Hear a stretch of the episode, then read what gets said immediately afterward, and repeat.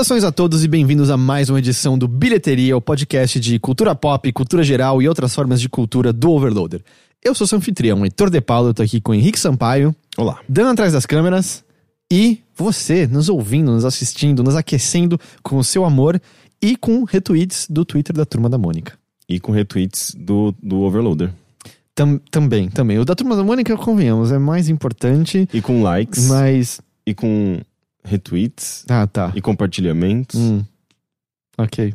Quer, quer mendigar mais alguma coisa? Não, é importante, vai. É? A gente vive disso. Não, eu acho que você devia continuar, você devia mendigar depois de agradecer o Rafael Pereira de Souza e o Bruno Mafioletti Vieira, que nos apoiaram em nossa campanha de crowdfunding que você encontra no apoia.se barra overloader. É essa campanha que nos mantém de pé, essa man- campanha que nos mantém alimentado, com teto sobre nossas cabeças, com comida nos pratos, já tinha falado de comida, né? Com uma cama quentinha à noite, com a possibilidade de estar aqui falando nesses microfones agora. Então, se você gosta da Turma da Mônica, se você gosta do Twitter, se você gosta do Elon Musk, acesse apoia.se barra overloader e considere se tornar um dos nossos apoiadores. Eu até me perdi porque eu falei do Elon Musk, aí eu não aguentei. Aí eu não aguentei. Se ninguém apoiar hoje, eu entendo, porque essa eu caguei feio, né? Mas só, só, só de pronunciar já é um problema? Eu considero que sim.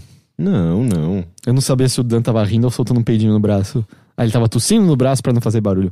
É... Tirando isso do caminho, tudo bem com você, Henrique Sampaio? Tudo bem. Tudo eu bem? Tava, tava bem rouco nesses dias. Hum. Permanecia, né? Não, não necessariamente rouco, mas sabe quando você, você sabe que tem um pigarro, tem seu, seu, seu, seu corpo está expectorando, e daí falar é uma atividade estranha e você tosse o dia inteiro, tá um saco. Daí. Já, já passou Vic Vaporub na- no peito? Não, mas eu comprei um, um xarope expectorante que me fez dormir uma tarde inteira. É, dá muito sono no xarope. E brotou uma espinha na minha cara. Daí eu falei, não vou tomar Hum. essa merda e, e comprei um, um xarope fitoterapêutico. Ah, então não funciona? Não, fu- não, fitoterápico funciona, É, só não vai ser extremamente... não é- não é homeopatia, É, que só não mas- vai ser tão potente quanto Então, aí que tá, eu não sei. É, é porque tem, tem um monte de coisa. Tem- Tem própolis, tem guaco, tem não sei o que, tem não sei o que, tem planta de tal. É, é um, é de uma marca japonesa, inclusive, né? Que tipo, eles são muito bons de Hum. fitoterapia. E, e é, é uma delícia. Primeiro que é muito bom É muito aquele bom, negócio, é, muito, bom. gostoso. Eu sinto que a primeira pessoa que ficou chapada pra xarope pra tosse, pra tosse foi Não, só porque era muito gostoso. Mas isso daí você tá pensando no xarope industrializado. Não que ele não seja industrializado, Ah, mas. mas, o industrializado é uma esse- delícia também. Mas esse xarope tem um sabor de mel maravilhoso. Eu comprei mel também, junto, que é uma, é uma loja especializada em própolis e mel. Mas mel, mel é, mel é muito. Eu como mel quase todos os dias. Eu Sim. faço torrada é, na, na frigideira com manteiga e depois eu posto um pouquinho de mel é, em é cima. uma delícia, é muito bom mel. É, mas esse xarope é, é, tipo, dá vontade de beber como se não fosse remédio. Assim. E eu Uhum. acho que eu melhorei de- desde, que eu, desde que eu comecei a tomar. Não pode ser, pode ser só efeito placebo, mas o importante é que eu melhorei bastante. Eu sempre acho engraçado pensar, né, que a gente simplesmente usa Vic Vaporub e é Vapor Rub, né? Vapor Rub. ah, mas tem muitas marcas que vieram pro Brasil e adaptaram o nome, né? Tipo, se, abra- se abrasileiraram com, com o, o nome em si, né? Tipo, deixa eu pensar em mais alguma. É, é, aquele, aquele, aquele, daquele, daquele pe- personagem branquinho, né? Fala-se Michelin lá fora. A gente fala Michelin. Não, a gente fala Michelin. Não, acho que a gente fala Michelin às vezes. Não, também. eu acho que a gente fala Michelin. Eu lembro quando eu era criança e ficava vendo o Michelin andando, eu achava que era um monte de caminhoneiro que amava Ghostbusters. É, Porque eu né? achava que era o. Eu- Não tem nada a ver. É assim, são brancos, mas o, o Stay Puft Marshmallow Man não tem as ondinhas de pneus, mas eu É, achava nu- que era. Eu nunca entendi porque aquele personagem. Ele, ele, ele é Acho que são vários pneus, não é? vários pneus, vários, várias câmaras de Pode pneus. ser. E não, não tem mais isso. No passado tinha sempre o bonequinho no, no retrovisor dos caminhões, não tinha? É, eu acho que ou a marca perdeu a força, ou esse personagem morreu, não sei. Mas é. Bah, pensa que Gol é uma das palavras mais brasileiras possíveis e é só a gente traduzindo Gol inglês. É, mas Gol é, e Gol é a mesma, a mesma, a mesma pronúncia. Eu gosto das, da- dos nomes que mudam completamente, sei lá, tipo. É, e tem muita marca que veio pra cá, né, pra cá que não tinha no passado, né? Tipo, Shoulders and Show. Não. é, Shoulder and shoulder? Não, não é Shoulders and Show. Não, tem, é o, é o shampoo Não, de caspa. É, mas não, é Hair and Shoulders. Ah, não é shoulder and shoulder? Você deve estar pensando no, no personagem do irmão do Jorel, que é Schossners and Schossners. Eu adoro o nome da, da empresa do que tem no, no desenho. Gol é a única palavra em português terminada em L cujo plural não é em IS? Gols, gol, gois. Não é gois, né? Gois. Gois é outra coisa. É a única palavra, assim? Não sei. Hum. Vamos ao que importa? Vamos, a gente tá muito. Gramática, sintaxe. Tá muito nariz de cera, né? O que, que você quer falar sobre hoje? Eu trouxe duas coisas. É, uma coisa muito antiga e uma coisa não muito antiga. Hum. uma coisa, na verdade, meio antiga e uma coisa muito antiga. Qual- por qual você gostaria de começar? Uma coisa muito antiga. Na verdade, eu, ah, eu fiquei com muita vontade de assistir, reassistir, talvez pela quarta, quinta vez, ah, O Nome da Rosa, que é um filme que eu sempre gostei bastante. Essa é a coisa muito antiga ou pouco antiga? Essa é coisa muito antiga. Ok. Porque É, eu tava com medo que a próxima seria, sei lá... Aristóteles, né? É, não, é, é, é um filme de 86 que eu assisti pela primeira vez. Eu tava no primeiro colegial, foi inclusive no colégio. Eu também assisti no colégio. Ah, é? né? Que engraçado. Professor de, de História da Arte, professor de arte, na verdade, História da Arte, só fui ter na faculdade. Professor de artes, ele colocou pra gente assistir, eu não me lembro se se envolveu em algum trabalho, mas eu lembro de gostar muito quando assisti. E desde então eu vi várias vezes, e, dessa, e essa eu acho que foi a quinta vez. Eu não lembrava direito, faz muito tempo que eu, que eu tinha visto. Mas ah, eu acho que talvez eu tenha uma, uma, uma visão crítica e entenda um- o filme talvez um pouco melhor. Ainda que, lendo agora, também eu fiquei eh, pesquisando bastante, é um, é um filme que ele é bastante criticado por não, não ser uma adaptação muito boa, assim, porque o livro, a Do- obra original é muito complexa. Do Humberto né? Eco, né? Sim, é uma obra que fala de teologia, filosofia, ela, é, é, é, ela, ela vai para muitos lados, né? Tem um lado político, é uma obra bem densa. É a obra que, que, que coloca o nome do Humberto Eco, assim, na- nos holofotes, né? Entendi. E, e o filme, ele não consegue trazer tudo isso, ele, ele é muito mais ah, focado na, na, na história de detetive, né, do que na, na- nessa profusão de ideias ali, né. É, Até porque é um filme de, de duas horas, duas horas e... É, eu acho que a gente viu em duas aulas. É, É, as minhas aulas não, não duravam duas horas na, na escola. é. Enfim, e, mas é um filme, eu acho que até hoje é um filme, um filme interessante. E, eu- isso, e ele vai me fazer ir atrás da, de Humberto Eco, que eu nunca li, na verdade. É, com o Sean Connery e com, o- com o Rodrigo Santoro, né? Não. Rodrigo Santoro. É porque a gente falou disso há pouco tempo que eu confundo o, o, o Frei. Na minha cabeça eu fico imaginando o Rodrigo Santoro no Ilda Furacão. Sim, né? Porque eu acho que os dois são meio. É, tem um cabelo parecido. É, Ah, é o mesmo corte, é de é, franciscano, fran- né? franciscano, sim. Enfim, o, o filme se passa em mil, 1300 e alguma coisa, numa um mosteiro isolado num, em algum lugar na Itália. Ah, e, e nesse mosteiro está acontecendo uma série de assassinatos. Na verdade, começa com um assassinato misterioso. E o William, que é William é esse, esse, esse monge, esse franciscano que chega lá com seu, ah, seu aprendiz. Por quem ele é interpretado mesmo? É, pelo é, o, William, de- William de Baskerville é o, o Sean Connery E o outro? e o e o como chama Asdo, Aso, eu não Asno. lembro. É alguma coisa assim. É o, o aprendiz dele, né? É o Christian Christian Slater, Hum, que foi fazer grandes filmes tais como Alone in Alone Dark. in the Como ela- Sabia que você ia falar. É, ele deu uma sumida, né? É, não sei, é. não lembro dele. Tipo, Alone in the Dark já foi quando ele tava sumido. Foi só tipo, cara, dinheiro, foda-se, vamos nessa. Sim. E eles chegam nessa, nessa abadia, nesse mosteiro, para investigar essas, eh, essa morte. E assim que eles chegam, uma outra morte acontece. E, e ele, é- ele, é- e ele é bem Sherlock Holmes, assim. Na verdade, é um filme, é um filme bem policial. Tem, É. tem um. Ele, a estrutura dele tem um quê de whodunit, né? Sim, É. sim, é. Você, tem esse mistério, né? Quem cometeu esse assassinato no mosteiro. Eh, e, e os dois personagens têm a, a, a dinâmica ali de Sherlock Holmes Holmes e, o, Watson, e o né? Watson, sabe? Se bem que o, o garoto, o aprendiz, ele, ele, é- ele, ele é bem ingênuo, assim, ele, ele, ele, ele transmite uma, uma inocência, uma pureza eh, que, que vai se desenvolvendo, assim, ao, ao, ao longo do filme. Eh, mas ainda assim ele, ele, ele, ele tem esse papel de, de levantar alguma suspeita, de, de, de, de falar alguma coisa e dar algumas pistas. Eh, mas é, é interessante que o filme ele, ele começa com esse mistério e, e o personagem ele vai a partir da lógica, né? Ele vai estudando o que está acontecendo, ele vai estudando o contexto do, do, do, do mosteiro ali e vai ah, chegando a algumas conclusões. Ah, a pessoa que morreu, ela trabalhava no Scriptorium, que é um local onde os monges fazem as traduções das, das obras eh, clássicas. Era né? tradução ou era só copiar mesmo? Não são os monges Eu- copistas? São os monges copistas mas eles também fazem traduções. É, inclusive, é um período em que uh, a igreja era basicamente responsável por, por fazer isso, né? E o filme, é, a obra, tem essa, essa função interessante de, de mostrar o, o, que ela dominava o conhecimento nesse período, né? E, e, ela, ela divulgava aquilo que era do interesse dela e, e, o que não era do interesse dela, ela mantinha, mantinha em segredo, ela mantinha fechado, isolado, ela, ela não traduzia, ela não permitia que as pessoas tivessem acesso a essas obras.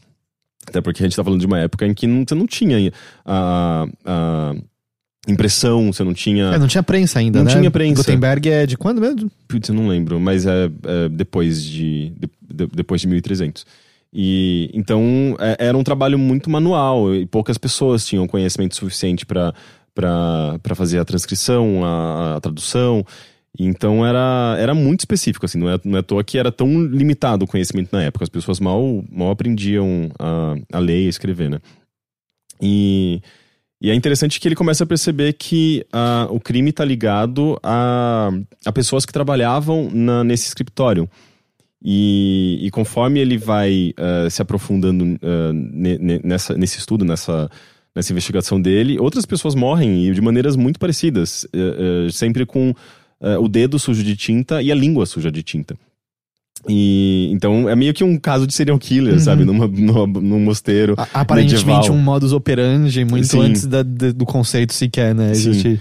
E, e, e, o medo dele é que uh, se ele não realizar, se ele não conseguir uh, identificar o, o assassino e, e, resolver o mistério, a, igre, a igreja, né, tipo, a, o mosteiro, ele, eles têm como segunda opção uh, convocar o. como chama?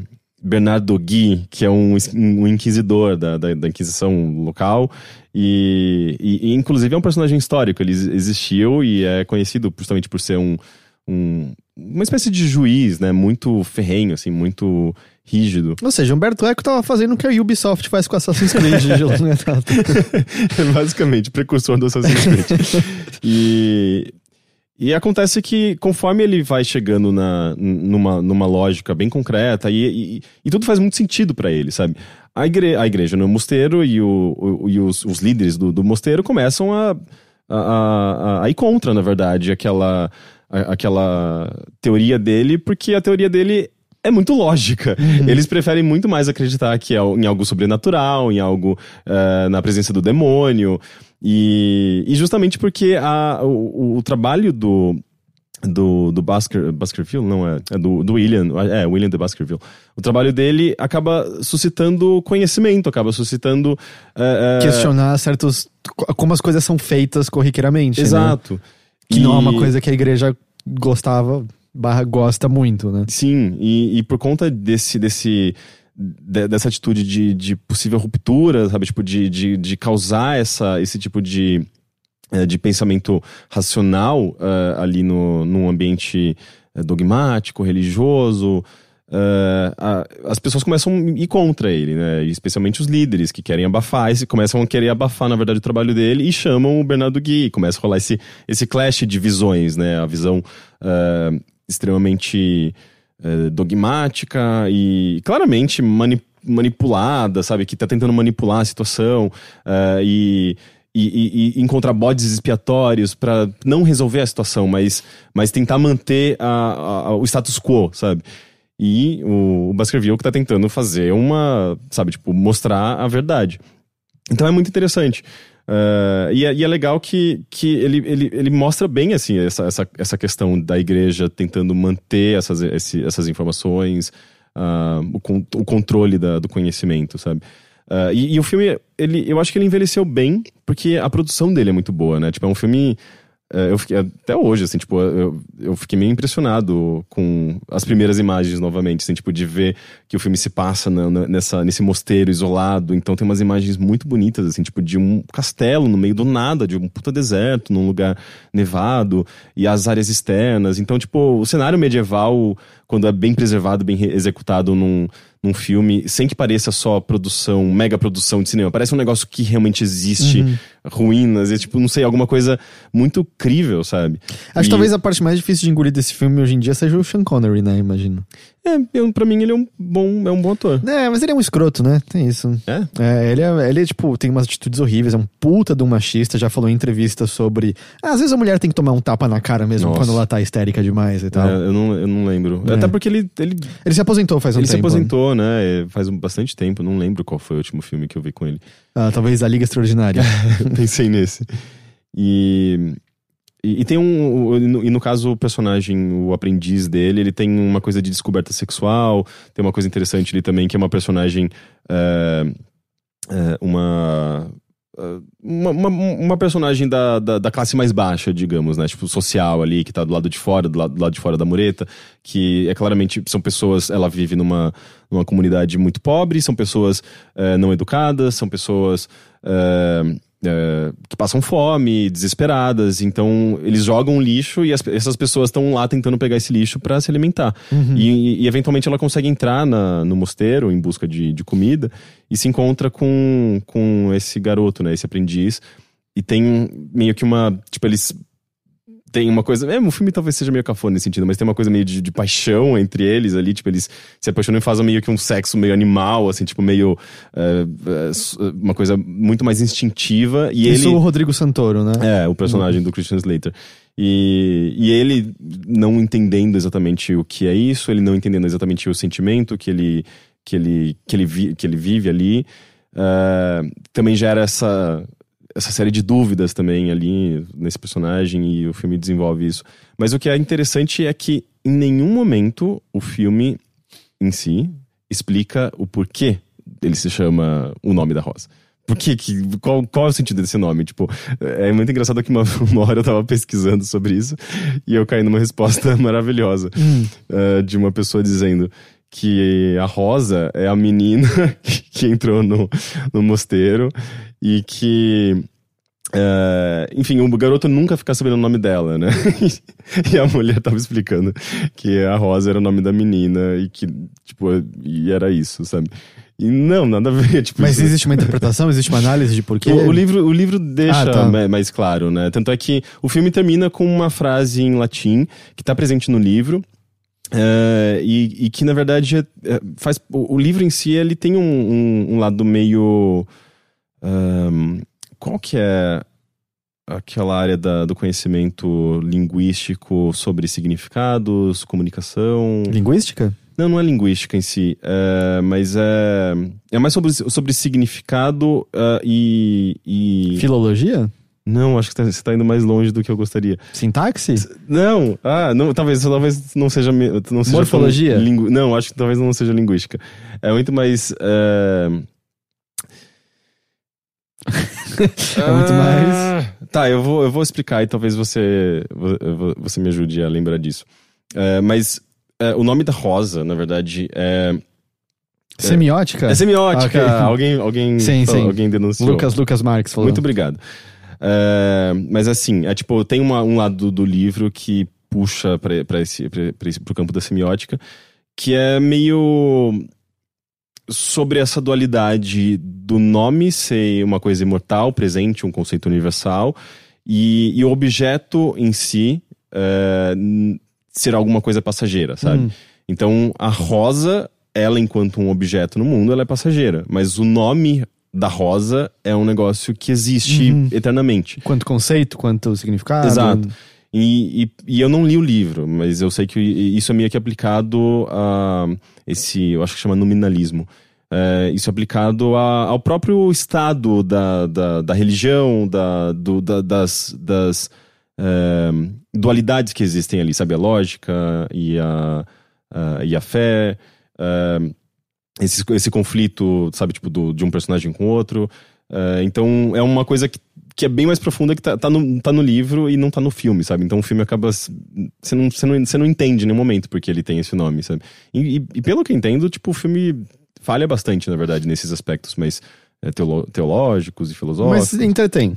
E, É, e é. alguma coisa tá lá, pelo que você falou. do Tipo, Sim. se qualquer coisa tá parecendo que você viu e você quer ler o livro agora. Então Sim, acaba exato. sendo um- uma É, ponte não, é, interessante. ele me parece um, um, um filme bom ainda hoje, sabe? Não é à toa que eu sempre fui bastante fascinado por Até porque filme. filme tem uma questão de ritmo muito diferente, de literatura, né? E, Sim. e- Não, e a, e a história em si, o que ele, a maneira como eles mostram, que é essa coisa mais detetive, mais, mais policial, funciona pro filme, sabe? Tipo, a formulinha tá, tá lá perfeita, sabe? Só essa, essa coisa mais profunda que você não vai ter, né? Tipo, da, da filosofia. Só dizer que o Dan confirmou aqui, é o último filme de Sean Connery foi a Liga Extraordinária. Ele fez alguns trabalhos de voz Bem, depois, é, mas... pra, pra terminar sua carreira com chave de ouro, né? A carreira dele já tava bem cagada antes disso. Ele fez um filme que é uma das imagens que era muito compartilhada uns anos atrás na internet, que é um filme trash horroroso, que é ele com uma sunguinha apertada vermelha na... Za- Zotrax, Za- Za- Zartrox. Zartra- Za- É, alguma coisa Algo- assim. Algo é. assim. Eu vi esse filme. É horroroso, é horroroso. Cara, eu tava muito chapado quando eu vi esse filme. Eu, inclusive, eu vi com, com essa intenção de ver chapado de, com amigos pra gente dar risada. Eu não entendi nada. Eu não- mas eu lembro de, ter, de ver umas imagens meio, meio fascinantes. Deixa filme. claro, né? Chapado de amizade, chapado É, de sim. amor, porque outros tipos de chapados são ilegais, proibidos. É proibidos, exatamente.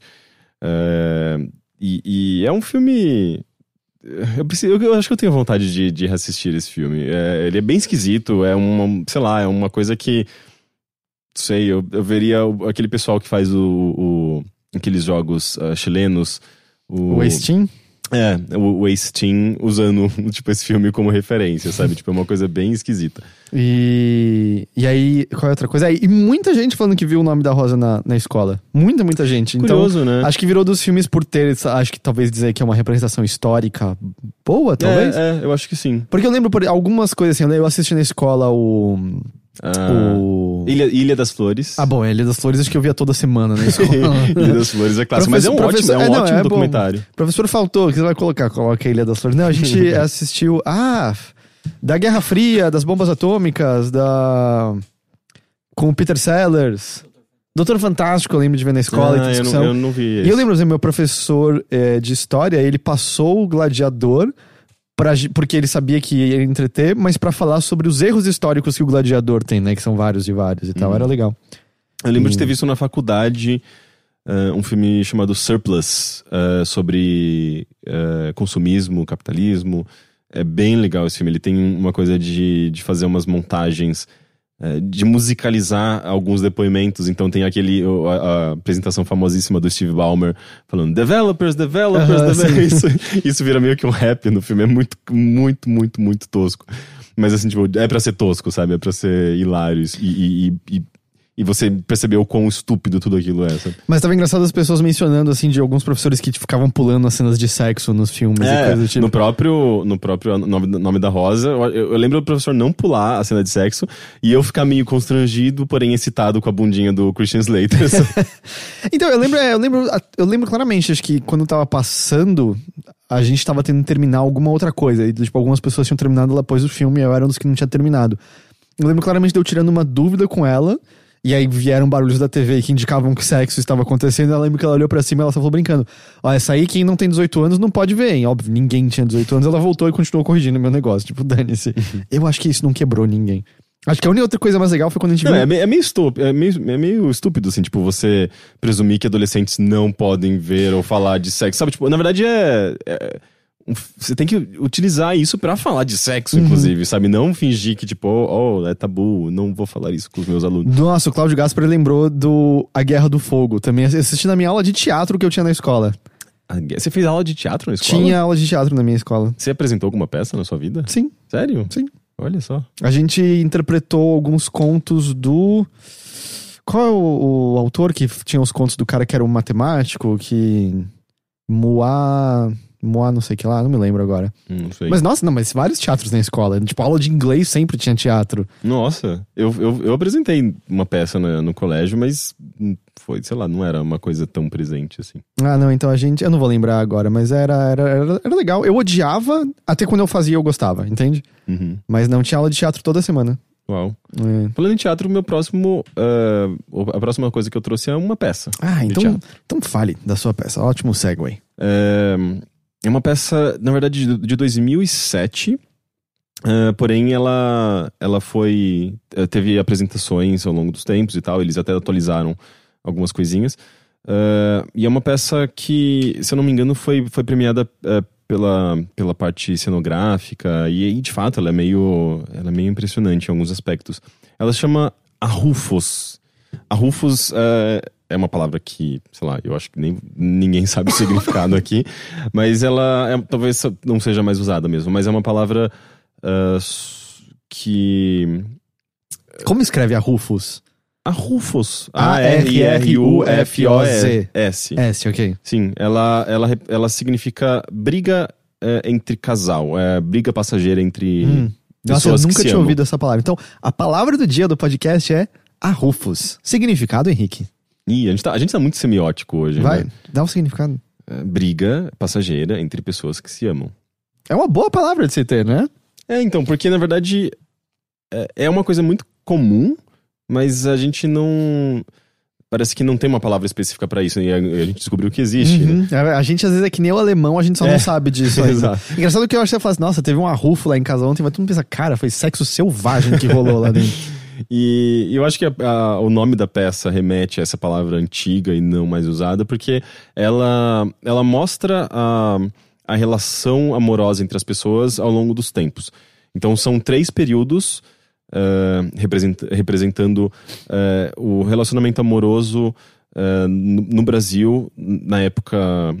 Acho que talvez, sei lá, em 1800 e alguma coisa, 1900 e alguma coisa, e no período atual nunca é determinado assim o local e o tempo, mas você vê pelas vestimentas, pela maneira como as pessoas eh, se comportam, pelos pelas pelas regras, né, tipo da questão do dote, por exemplo, como o, o amor e o relacionamento era, eram eram vistos e entendidos na sociedade. Uhum. Eh, e, e a peça, eu acho que assim, na verdade, ela, ela tem. Eu acho que é um aspecto interessante dela, porque ela.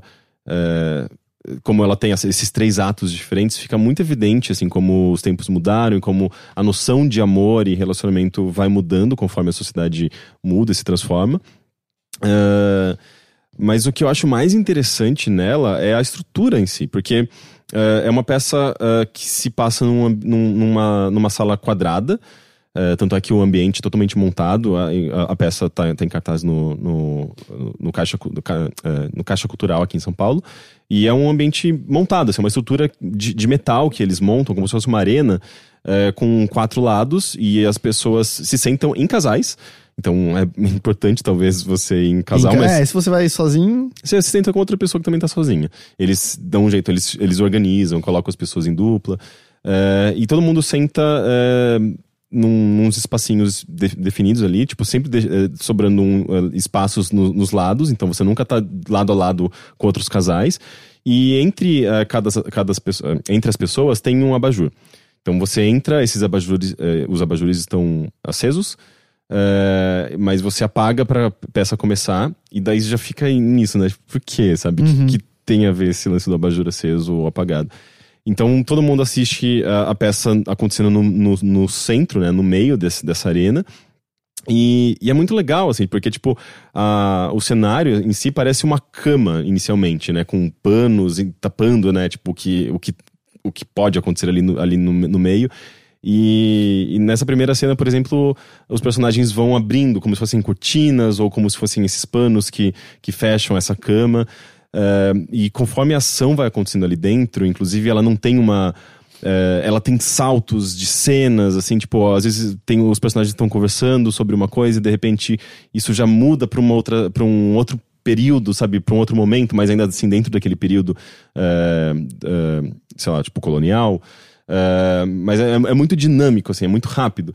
E de repente você percebe que eh, os personagens estão se virando pra, pra plateia e começam a conversar com a plateia. Então, é, é, aos pouquinhos ele começa a ser meio interativo. mas tem que responder pros atores ou não? Sim, as perguntas geralmente são sim ou não. Ah, tipo, a- aliás, as respostas. Você não, eles não, não demandam do, do, do espectador uma, uma grande interação, uma grande reflexão, não. É, é tudo muito rápido e muito simples. É, e, e- e conforme eles vão interagindo com as pessoas, eles acendem o seu, o seu abajur, meio que marcando essas pessoas como, tipo, talvez até é, auxiliando o, o, ator a lembrar de quem ele já interagiu, porque é, isso é muito engraçado, tipo, a, as pessoas acabam quase que assumindo personagens e, e esses personagens uh, uh, são mantidos. Uh, por exemplo, tipo, um personagem lá na peça em si, um ator fala: Ah, porque o, o médico disse não sei o que, não sei o que. E, tipo, e, e, o médico acaba sendo alguém da plateia, sabe? Não que ele vai ter uma, uma, uma, uma, uma atuação, uma, um, ele não tem uma importância tão grande na história, mas uh, o ator, de alguma maneira, ele acaba conseguindo incluir esse, esse, eh, essa pessoa que virou o médico aleatoriamente, uh, de alguma maneira na peça, sabe? Tipo, e isso se torna cômico, se torna uh, interessante às vezes. Eu, na maior parte do tempo, acho que se torna quebra muito a quarta parede e acaba se tornando menos imersivo. Hum. Mas... Mas, tipo, por exemplo, o médico retorna em outros momentos? Tipo, ele é o médico, aí de repente o médico, pum, e aponta pra mesma pessoa de novo. Sim, tá. mas geralmente aí, por, mais pelo efeito cômico, hum. sabe? Uh, eu não sei. E, e, eu acho que se torna uma coisa muito mais de improviso dos, dos atores do que uh, de, um, de um roteiro fixo, sabe? Tipo, de um texto fixo que vai trazer de volta esse personagem. Eu acho que não, é mais o jogo de cintura daquele momento e, e daí que vem uma coisa muito curiosa dessa, dessa peça. Ela tem uma coisa meio de jogo, sabe? Tipo, de ser. A, a apresentação que eu, que eu assisti, ela é única. É, muito do que eu vi ali, certamente outra, outras pessoas não vão ver, porque tem muito dessa interação com o público, das perguntas que eles fazem e como essas perguntas são respondidas, de como os atores. É, é, utilizam essa espontaneidade toda, né, essa coisa é, imprevisível e encaixam isso no texto de alguma forma. E eles são muito bons nisso. E tem uma parte, uma, uma parte por exemplo, que as garotas elas estão. Uh, é, já, já é um segundo período, né, em, em, que as mulheres começam a ganhar um pouco mais de. Uh, de autonomia, ainda assim, sempre falando de, de sexo e, e, e, amor de uma maneira muito uh, recatada e com uma certa vergonha, mas ainda assim entrando já nesse, nesse, nesse aspecto. E, e elas estão brincando, tipo. Elas chamam de adoleta, mas adoleta, pelo que eu saiba, não era bem isso. Mas é tipo stop. Hum. E... É, pra mim, adoletar é o le petit, le colar, é. le café com chocolate. Sim. Adoleta. Mas, mas é, o que elas fazem é um stop, sabe? Tipo, fal falar nomes de. de... Ah, não, na verdade é, é meio que elas dão uma frase com um. Um, uma parte da frase, uma palavra, né? Um adjetivo. Ah, é, o stop pode ter, tipo, minha sogra é. É, é um... tipo isso. E, e, e, as, e, quem vai preencher, na verdade, é o público, sabe? Uhum. Elas perguntam pro público. E acaba sendo muito engraçado, sabe? Tipo, é inevitável. Tipo, acaba sendo, sei lá, e as, as pessoas obviamente querem colocar, tipo, coisas como trepar, sabe? Uhum. E daí as, as, as, meninas ficam, ah, trepar, eu não sei, porque elas são de outro tempo, sabe? Então tem uma coisa muito engraçada, assim, tipo, de, de, de desse clash, sabe? Tipo, de realidades. Elas estão... Mas isso que você fala que rola um improviso, certo? Porque... Sim, exato. Então é, é, é, foi muito interessante, assim, tipo, não, não, eu não acho que seja uma peça que tenha me tocado profundamente. Uh, até porque, tipo, é, o terceiro ato, que é mais contemporâneo, é super desconstruidão, assim, tipo, é meio que para representar, eu acho, talvez, essa nossa li ligação com muita informação e a nossa, a nossa desconstrução uh, do amor e tudo mais. Então a peça é muito caótica. Ela acontece em três, quatro pontos diferentes ao mesmo tempo. Os atores estão falando e fazendo monólogos ao mesmo tempo. Então eu conseguia prestar atenção no ator que estava mais próximo uhum. de mim.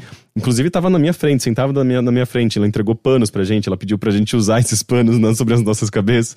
Então, tipo, coisas. Você usou? Eu sempre tenho nojo de quando coisas de um teatro são passadas para mim. Nossa, e tem muito pano nessa peça. Tem uma hora que começou a subir uma. Parece que uma poeira, sabe? Tipo, é, tudo eu... cheira suor, tudo cheira maquiagem. Eu sempre, tipo, não, não me dá pra encostar em nada. então, eu, eu, eu, eu, vi que algumas pessoas colocaram sobre as cabeças. Eu fiquei, gente, eu quero ver. Eu não coloquei, sabe? Fiquei segurando. Uh, mas aí, tipo, ficou meio caótico demais e talvez seja a intenção, mas eu não consegui prestar muita atenção e eu acho que quebrou muito desse impacto, sabe? Porque tinha, tinha uma, uma personagem que tinha uma, um texto muito bonito sobre eh, uma, uma alegoria com. com uh, ah, você plantar uma semente e uma coisa meio. meio, meio ah, enfim, com uma alegoria interessante. E eu não consegui prestar atenção porque tinha muita coisa acontecendo, sabe? Mas, mas tem esses momentos muito bonitos, assim, que o cenário se transforma, em que, sabe, a cama que eles estavam uh, uh, centra centralizados ali no meio, eles começam a puxar esses tecidos que antes eram de uma cama e começam a transformar nas saias uh, que representam esse outro período do, do, do Brasil, né, das vestimentas, dos costumes.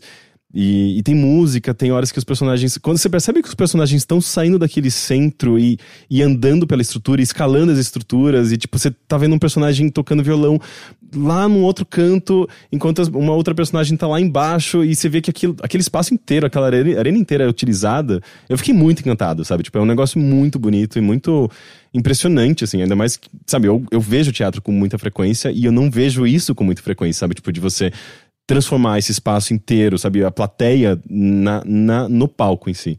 Então foi muito, muito fascinante. Não é à toa que ele já ganhou alguns prêmios, esse uhum. espetáculo. E tá sendo, sabe, apresentado novamente agora, 10 anos, mais de 10 anos depois da, da sua estreia. Ah, nossa. É, é, em 2007, né, que ele, foi, que ele estreou. Caralho, eu acabei de me tocar aqui faz 10 anos, desde 2008. Agora doeu. Agora doeu. É, 2007 a peça. É, enfim, se isso te interessa, ele tá, na verdade, em, em, em cartaz, mas uh, por pouquíssimo tempo, ele só vai até o dia. Eu tô com as datas aqui. Ele só vai até o dia 26 de agosto, que é o próximo final de semana. Mas é, ele vai pra outra cidade ou é só São Paulo? Então, eu, pelo que eu sei, não. Ele tá na, na Caixa Cultural uh, uh, aqui em São Paulo, que fica na frente da, da Praça da Sé, de quinta a domingo às 19h15. Uh, não sei se domingo tem um horário diferente, talvez sim. Uh, mas, mas, assim, de qualquer forma, sei lá, procura saber. Às vezes eles vão apresentar em outros lugares. É uma companhia de teatro chamada Grupo uh, 19 do Teatro, 19 números romanos. O número, o número não, o nome do que você falou, adoletar, pode ser a dedonha? Talvez, talvez, não sei. Eu Mencionaram não... no chat. Talvez, talvez, talvez stop seja a dedonha em outros é, lugares do mundo? Talvez, talvez seja. É, mas eu acho que é isso. E só falar, o Alan Felipe lembrou, o, autor que eu tava pensando era o Malbataan. Nossa, não lembro e, desse autor. E o livro que tem os contos chama O Homem que Calculava. É, o Homem que Calculava é um nome familiar, mas não lembro do, do autor. Certeza que algum programa da cultura já, já fez encenações de alguma Sim. coisa de Malbataan, assim, certeza. Sim. Mas é, era, era, era isso. Você tem mais alguma coisa que você quer falar sobre? Não, só isso. Não? Então posso passar para mim? Pode.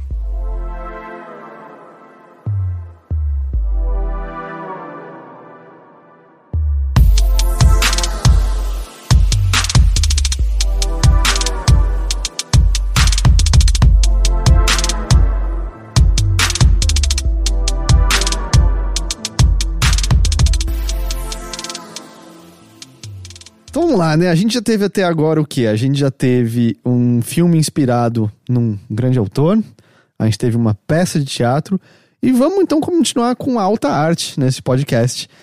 Esse fim de semana assisti Mega Tubarão.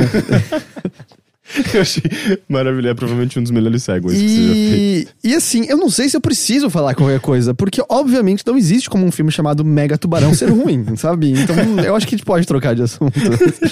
é, Mega Tubarão é um novo filme com o Jason Statham que é meio que literalmente sobre o Jason Statham saindo na mão com um tubarão de 25 metros. Isso é a continuação de Sharknado? Não, não o, o episódio final de Sharknado passou nesse domingo, Sharknado 6, em que eles voltaram no tempo para impedir o primeiro Sharknado de acontecer. Que absurdo. E aí eles vão parar em tempos medievais com o Sharknado lá, e aí do tipo lá, dragão! E aí é o tubarão dragão atacando as pessoas e tal. Mas tá, mas então tem Mega Tubarão e Sharknado acontecendo ao mesmo tempo, é isso? É, sim, sim. É, é a semana do tubarão na Discovery. Né? Que coisa bizarra. é, quando eu vi esse Mega Tubarão, eu achei que era tipo alguma coisa envolvendo o tubarão original mesmo. Não, não, então, é que o nome do filme original é tipo, vem de Megalodon, que é um tubarão pré-histórico, e aí o filme original chama só Meg. Eu acho que Mega Tubarão é um título excelente. Meg? É, é tipo de Megalodon. Meg, Meg. De Meg Ryan? De Megalodon. A minha esperança é que esse filme tenha continuações e a gente tenha depois o Hiper Tubarão e finalizando a trilogia no Uber Tubarão. Uber Tubarão? É. É a minha expectativa. Mas Mega Tubarão, assim, eles é, é um filme sobre uma expedição aquática que descobre que o lugar mais profundo que a gente achava que existia no oceano, na verdade, não era o mais profundo, era só uma camada térmica que a gente atravessa, e a gente encontra toda uma nova flora e fauna ali embaixo.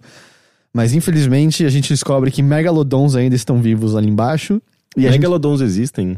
É um tubarão pré-histórico. Eles não estão mais eles, vivos, mas... mas eles... Ah, é, eles, é existem, pelo que eu entendi, nós temos, nós temos fósseis dele. Eu não lembro de todas as figurinhas do chocolate surpresa, mas eu presumo que eles não tenham inventado esse tanto. Então é tipo um tubarão dinossauro. Eu acho que é. É que tem vários animais aquáticos que mudaram muito pouco, não é? Desde a era pré-histórica até agora. É. Não tem...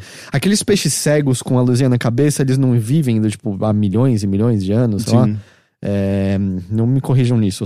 Não, mas é, pelo que, eu, pelo que eu me lembro, era meio que isso. E, e aí, do, só que aí acontece que eles acabam meio que mostrando o caminho de volta pro Megalodon. E agora você tem um tubarão de 25 metros ta- tacando terror no É oceano. tipo um, dira- um Tiranossauro Rex de aquático. É, basicamente. É basicamente. basicamente o Jurassic Park aquático. E assim, é, é assim, se- sem zoeira, o lance é. Óbvio que é um filme completamente idiota. É um filme chama Mega Tubarão. Eu não tô exagerando quando o Jason Statham sai meio que na mão contra um tubarão de 25 metros. Eu só fiquei decepcionado que eu, eu, eu queria que fosse mais idiota. Eu, eu acho que é um filme. Ele tá duas revisões do roteiro pra ser idiota do jeito certo. Do tipo, pra refinar a idiotice de uma maneira como Velozes e Furiosos refinou, por exemplo, sabe? Ou como Missão Impossível refinou, por exemplo. Assim, ele tem muita gordura, tem muitas cenas que são pra ser emocionais entre os personagens. eu, eu não entendo por que, que elas estão lá. Elas são só arbitrárias e súbitas e o filme parece que, é- que você realmente se importe na relação familiar entre uma mãe e uma filha e entre o pai dessa mulher. Quando Não, você mas- tá ali pra ver o Jason Statham sair na mão com Não, o mas, Megalodon. mas às vezes é, é justamente pra dar uma, uma esquisitice a mais, pra você, sei lá, tipo, como Hospedeiro, que é um filme meio trash de, de monstro, ao mesmo tempo que é uma comédia, ao mesmo tempo que é um drama, é um filme super político. Ele tem muita coisa ali e isso torna ele fascinante, Uhum. sabe? É, às vezes é, é isso, você, você tá esperando um filme super idiota, mas ele tem um monte de É. elementos que acabam tornando ele esquisito, e eu acho É, isso valioso. Mas o lance é que eu acho que ele falha, sabe, nesses outros elementos. Assim, ele, ele tenta ser muito genuíno nesse lance da relação familiar e tudo mais. E, e não dá certo, assim, só fica meio deslocado. Assim, por, por que, que a gente tá tratando desse assunto? Vamos, vamos voltar pro tubarão, por favor, e tal. Porque se você só tem o tubarão e a, a babaquice, ele, se- a- o tubarão e a babaquice se tornam banais e sem graça, na verdade. Uhum. Sim, né? sim, É sim. tipo a montanha russa que só tem uma queda, e a queda em si tipo, é gostosa depois de uma subida, né? Uhum. É, não, sim. Mas eu acho que tem maneiras de fazer. tipo, Você não se importa com os personagens da maneira que você se importa, por exemplo, no Velozes e Furiosos, porque eles são legais, sabe? Você é meio. Você acaba não ligando muito pra nenhum deles, é, ou, ou coisa do tipo. E o que eu digo, por exemplo, de gordura é que assim, o filme abre com o Jason Statham fazendo um resgate subaquático. E aí ele faz o resgate, ele tem que fazer um certo sacrifício nesse resgate, aí o filme salta muitos anos pra um milionário chegando nessa estação. O milionário, se eu não tô enganado, é aquele Dwight do, do The Office. Ou pelo menos parecia ele um pouco, eu não tenho certeza se era ele mesmo.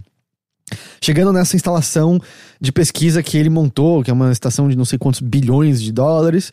Aí você tem o, o, o negocinho descendo da camada térmica, aí acordando o tubarão pra ter uma cena dramática de uma pessoa no, no, no negocinho berrando o nome do Jason Statham, falando tipo, o Jonas tava certo, o Jonas tava... Pra aí então termos Jo- Jason Statham entrando novamente em cena, sendo chamado... Eu sinto que Em nenhum momento eles exploram como o tubarão ficou vivo depois, durante todo esse tempo. tava comendo as coisas lá embaixo. É, tipo, ele não precisava. Nossa, então tem todo um universo novo lá embaixo. É né? assim, não existem si- ecossistemas aquáticos que vivem sem a luz do sol. É, esse- isso existe factualmente e tal. É, se não me engano, são umas bactérias que conseguem. É, são bactérias, mas não, são tubarões. Não, não, tem, não, é tubarões gigantes não, mas são as bactérias que pegam é, uns lances de uns vulcões submarinos, eles conseguem mudar o que esses vulcões estão expelindo pra criar um ambiente sustentável pra outras formas de vida ali embaixo. Eu lembro de estudar isso na escola. Talvez esteja ultrapassado isso, faz muitos anos, mas tanto existe. Então, do tipo, ah, o megalodon tá comendo os bichinhos porque tem, tem plantas e bichinhos lá embaixo tal. Ah, sim, vai matar a fome de um bicho de 200 metros. Ei, ei, ei, ei. É, é o Mega Tubarão. O filme sei, chama é Mega Tubarão, é. Mas enfim, é, e aí, sabe essas coisas que você sente, tipo, cara, por que, que a gente teve todo esse início, assim? O filme seria muito melhor se só começasse com a expedição descendo, vem o Mega Tubarão, você vê só a pessoa berrando, Jonas tava certo, Jonas tava certo. Corta isso e fica. O Jonas estava certo sobre o quê? O que aconteceu? Aí a gente veria o Jason Statham, e aí através de diálogos a gente saberia de algum resgate que teve problemas no passado e que era um resgate submarino numa, numa profundidade muito, muito, muito alta. Seria mais breve, seria mais direto ao ponto, teria uma certa, uma certa ambientação de mistério mais legal e eu acho que funcionaria muito mais. Mas isso que eu digo que é um exemplo de. Faltam umas duas revisões, assim, tipo, cara, vamos cortar isso aqui, vamos fazer isso aqui ser mais direto, vamos fazer esse personagem funcionar melhor aqui e tudo mais. Assim, tipo, Mega Tubarão poderia ser um filme idiota, divertido, mais idiota barra divertido do que ele é de fato, sabe? Mas eu tava afim de ver uma coisa idiota, eu tava afim de ver esse filme desde que eu vi que o nome dele era Mega Tubarão. Eu não podia deixar de ver uma coisa chamada Mega Tubarão. Mas, mas, mas é um filme pra você gargalhar? Tem alguns momentos engraçados, mas não, eu acho que tá mais na esfera. É, tá mais na esfera de um Velozes e Furiosos, que é mais sobre as cenas de ação. É tipo Tensão. cenas de ação meio bem intensas e absurdas e. É, total. Eu acho que onde entra um pouco o problema é, é difícil fazer cenas de ação embaixo d'água, né? Porque a velocidade embaixo d'água de um ser humano, ou mesmo dos nossos veículos, é meio diferente. Ah, mas debaixo d'água você suscita outros, outras emoções, né? Tipo, outros sentimentos de, de aflição, de aquela coisa de perder o ar, né? Tipo, literalmente, você Sim. não cons- você sabe, tipo, dá um personagem sendo afogado é muito aflitivo, sabe? Uhum. Então tem é uma coisa mais assustadora, ou, ou, ou ele consegue ser mais ação. assim. É, ele, ele é mais ação. Eu acho que ele não consegue suscitar. Porque, sei lá, o tubarão original eu acho que suscitava muito isso. E a gente tá falando de um tubarão, acho que ele tinha 3 metros naquele filme. Esse aí tem 25 ou 21, não me lembro agora. Vamos falar 25, que é mais impressionante. É, não, eu acho que ele não é muito nem sequer o olhar que ele tá direcionando, sabe? Normalmente a gente sabe exatamente onde tá o mega tubarão, é só que, bom, tá vindo um bicho de 25 metros aí. É, Tipo, a gente se fudeu, sabe? Não tem muito o que ser feito aqui agora e tal. Mas é- eu acho que coisas como noção de velocidade embaixo d'água é difícil, porque você não tem muito contraponto, né? É Tudo azul, aberto e tal, é difícil é, isso ser explorado. E, e a maior parte da ação, na verdade, se passa em barcos na superfície com o tubarão. Não, não tem muita coisa que acontece na base submarina. Eu tava achando que o filme seria muito sobre estamos presos na base, tem um tubarão gigante lá fora, como a gente faz pra sobreviver aqui. Meio como. Tem um filme que é de três tubarões inteligentes que é sobre isso. É, eu não Não me lembro o nome de nenhum. Quem que tá nesse filme? Morgan Freeman faz esse filme? Eu não me lembro. Eu não me lembro. Eu tô pensando Mas- em, em- Como chama? Snakes on Plane lá? É, é, Sna- Snakes on the Plane, né? É. Esse filme é ruim. Esse filme ele, ele tenta ser. É meio isso também, né? É que ele tenta demais ser irônico e engraçado, e eu acho que ele falha porque fica demais na sua cara, sabe? Esse aspecto dele. Mas é. E eu fui ver em 4D. Nunca tinha visto um filme. Eu O já... que é em 4D? Então, eu já tinha visto em D-Box, que é a cadeira do cinema chacoalha. 4D, além da cadeira chacoalhar, Você es- viaja no tempo. espirra água na sua cara, Nossa, que bosta. tem vento, é, as luzes do cinema piscam às vezes. que E ridículo. tem vento na sua nuca. Eu fui ver de graça. A gente tinha os ingressos de graça pra ver 4D. Ah, daí sim, E né? eu pensei, ou, se tem um filme que eu vou ver em 4D, é um filme chamado Mega Tubarão. Óbvio que eu achei encharcado, né? Porque é um filme que tem água o tempo todo e tal. Só que é tipo, é só um espirrinho que seca rápido. Só que tem umas horas que você começa a se molhar muito, muito, muito. Mas, cara, eu não sei, foi o que eu queria. É o tubarão bate, a cadeira chacoalha de um lado pro outro, voa água na sua cara, pisca a luz, é tipo, é, tá, é arte. Isso aqui é arte. Ah, é, é tipo aquele, aqueles brinquedos de parque de diversão, né? Tipo de, de cinema 4D, sabe? Uhum. Que você tem um videozinho lá e a cadeira fica chocalhando e as coisas vão na sua cara. Ah, eu, eu nunca, nunca tive essa experiência. Ó, aparentemente o maior esqueleto de Megalodon achado tem 20 metros. Então tá aí pra continuação. É, Ah, não, se bem que eu falei 25, né? 20 é menor. Ah, aparentemente o filme que eu tô falando é do fundo do mar. E é o Samuel Jackson que tá no filme de ator conhecido. Tem também aquele loiro que fazia um neonazista num filme de faculdade, eu não lembro o nome dele. Ele fazia também aquela série de escola nos Estados Unidos, que era bem ruim. Sabe de quem eu tô falando? Ele tem uma cara estranha, ele tem uma cara que parece que foi mo- modelada errada no, no Maia. Ele é alemão? Não, ele é americano. Então não sei. Hum. Mas enfim, é, Mega Tubarão é meio, é meio isso, assim. não tem muito o que falar, Ah, além de Jason Statham sai na mão com um tubarão O foda é de que deve 25 ser metros. caro, né? Um cinema 4D. Deve Eu acho que é. Eu, a, gente, 50, a, a Nina 60 tinha reais. ganhado os ingressos gratuitamente, era só chegar lá e retirar, a gente fez. A gente nunca tinha ido shopping Anália Franco, ia ficar muito longe de É, casa. Zona Leste, né? Você, É. mora, você não mora na Zona Sul. Se É. bem que você, o, é, o seu bairro eu acho que é Zona Sudeste. Cara, foi 30 pra 40 minutos de carro pra ir. Então foi longe. Sim. Mas assim, tipo, basicamente até um, um. Pra você entrar no cinema 4D tem um túnel preto com luzes vermelhas, assim, que até te deixa meio tonto. E você, uau, eu tô. Ah, eu estou quero entrando numa. Parece legal, pare- eu adoro achei- essas Eu coisas. achei. É que tem que ser com um filme idiota, sabe? Você não vai ver um filme le- legitimamente bom pra ver em 4D, sabe? Do tipo, Para de jogar essa porra na minha cara, eu tô pensando no filme. estamos aqui vendo o novo filme do Quaron, né? em 4D. Assistiu um novo filme do David Lynch no É, exato. cinema 4D. Cadeira tremendo enquanto você entra no, no Black Lodge. Mas é. ah, Megalodon. Megalodonte é. em- Aparentemente o tubarão se chama Megalodonte em português. Megalodonte faz Megalodonte. sentido. Tipo de mastodonte, É. né? né? É, não teve nenhum Power Rangers que virava um Megalodonte? Não sei. Hum. Mas é, ele é divertido, ele é meio idiota. Eu gostaria que ele fosse mais breve, eu gostaria que ele fosse, sabe, mais Menos drama de personagens, mais Jason Statham, mais tubarão. Mas foi divertido e 4D foi, foi engraçado de, de assistir esse negócio e tal. Eu recomendo se você quer ver uma coisa só idiota e, e, e curtir isso. E você sabe o que você tá indo ver quando você vai ver um negócio chamado Mega Tubarão, certo? Sim. Não, assim como você sabe o que você vai ver quando você vai assistir, sei lá, Snakes on Plane. É. Ou aqueles Slithers, Slithers, que também é meio parecido. Esse é com o Nathan Fillion, né? Eu não lembro os Que atores. tem a cena do tipo, oh, that's really fucked up. É, mas são filmes imbecis, assim, com propostas absurdas e, você sabe que você tá indo, indo ver um negócio que é pra você dar risada, mas de uma maneira diferente de um filme de comédia, né? Uhum. É. As pessoas estão até lembrando da cena de morte do Samuel Jackson no do fundo do mar. É uma boa cena de morte. É uma boa cena de morte. É, fora isso, eu, de novo, eu só vi coisinhas mais simplesinhas, mais bobinhas, mas eu achei que você teria visto também. Você chegou a ver o Desen, Desen, Desencanto, é isso que chama? A nova série do Matt Groening que tá no Netflix? Ah, não, eu não vi. Eu acho que eu não vi nem trailer, eu não sei nem do que se trata. Eu tinha visto o trailer, tinha achado muito, muito sem graça, mas eu falei, ah, então deixa eu ver o primeiro episódio pra ver qual é. E assim, dado que é um... as pessoas de 20 e poucos anos provavelmente não sabem disso, mas há cerca de 20 anos, The Simpsons era engraçado. É, quando ele tava lá. Basicamente, Simpsons é maravilhoso da primeira até a décima temporada, mais ou menos. Hoje em dia ele tá o quê? Na vigésima oitava? Vigésima. É, provavelmente uma das coisas mais antigas da TV, né, É. atualmente, né? Ah, mas ele, ele, de fato, assim, não sei se 10 primeiras, as oito primeiras são legitimamente muito, muito, muito, muito boas. É, até dá pra, na verdade, você ver uma piada boa aqui e ali atualmente, mas é. É, é, mas é- é tudo que vira produção em massa, assim, né? Tipo, toda semana tem que ter é, desenho com aquela, aquele nível de qualidade e tudo mais, é mais complicado. O roteiro, os roteiristas não, não dão conta, né? E eu nunca gostei de Futurama. Sempre, nunca achei Futurama muito, muito. Assim, É. Também até via de vez em bom. quando, mas não. E aí, esse novo de- desenho dele, esse Desencanto, ele, ele se passa num mundo medieval fantasia. E o núcleo de personagens é uma princesa que está sendo obrigada a casar com um cara por conta do rei, por conta de união de terras. Mas ela é uma mulher completamente independente, uma mulher que deseja viver a vida, deseja ver aventuras, deseja ver mais além daquele reino. E tá sempre se rebelando contra essas vontades do pai e da monarquia como um todo. E do outro lado do mundo, você tem um elfo que vive numa cidade em que os elfos meio que são obrigados a serem felizes. E ele tá de saco cheio de ser feliz. Ele, não, não- ele quer entender o que é não ser feliz.